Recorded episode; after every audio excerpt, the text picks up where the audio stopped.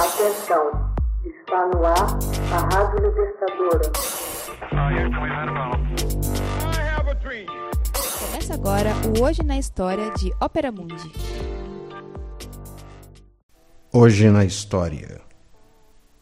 11 de outubro de 1968. Missão Apollo 7 inaugura a corrida dos Estados Unidos pela Lua. O projeto Apollo foi uma série de missões espaciais coordenadas pela Agência Espacial dos Estados Unidos, a NASA, entre 1961 e 1972, com o objetivo de colocar o homem na Lua. O projeto culminou com o pouso da Apollo 11 em solo lunar em 20 de julho de 1969. A missão incluiu 11 voos tripulados. As primeiras sete missões foram não tripuladas.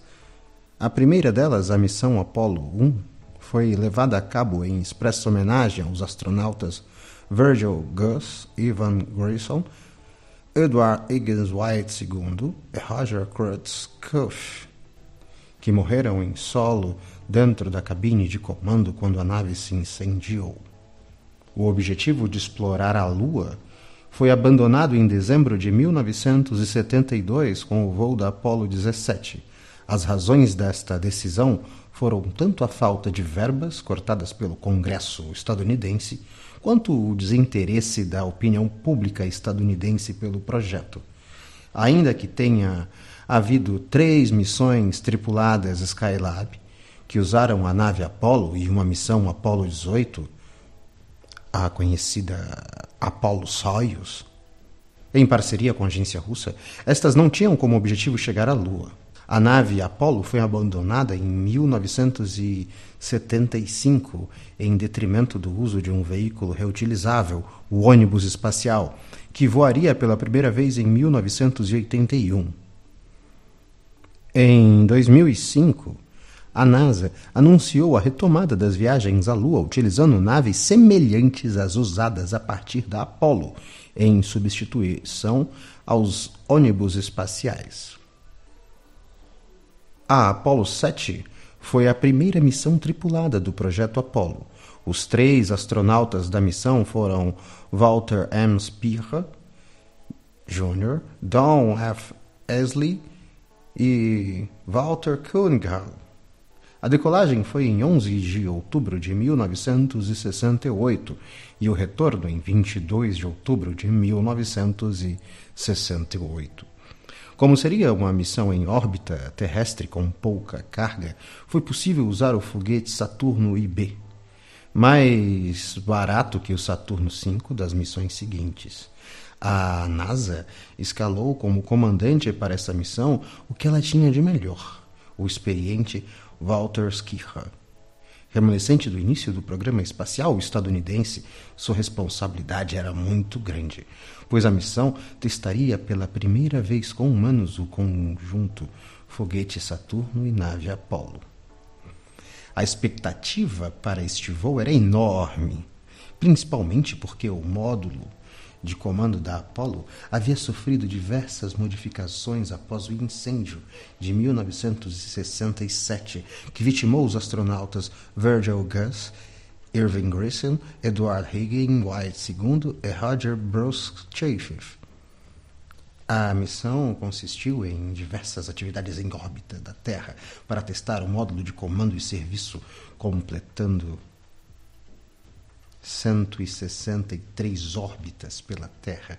Nesta missão, a nave Apollo não tinha o módulo lunar, já que a missão não iria até a Lua. Dez minutos e meio após o lançamento, a nave entrou em órbita a 285 quilômetros de altitude. Walter Cunningham avisou o controle da missão que os painéis adaptados do módulo lunar, que não foi usado nesta missão, não haviam sido totalmente liberados. Um dos objetivos primários da missão era testar a capacidade da aproximação em órbita da nave Apollo. Por isso, foi feito o um encontro com o estágio Saturno IV B. Inicialmente, o estágio Saturno IV B estava a 140 quilômetros de distância da nave. Após algumas manobras, a nave chegou a ficar a 25 metros de distância do estágio. Um teste crucial foi o dos motores do foguete do módulo do comando de serviço. Em oito tentativas de acionamento, houve oito sucessos.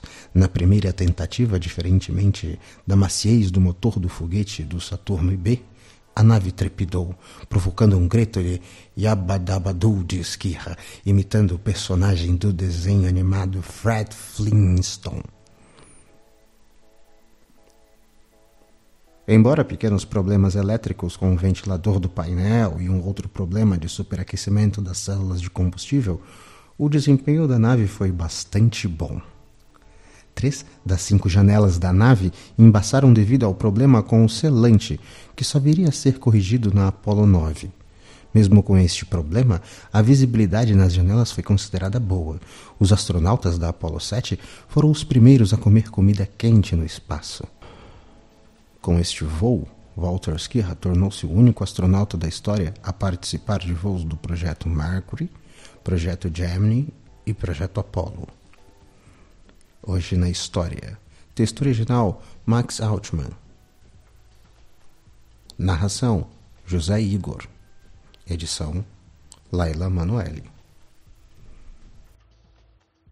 Você já fez uma assinatura solidária de Opera Mundi?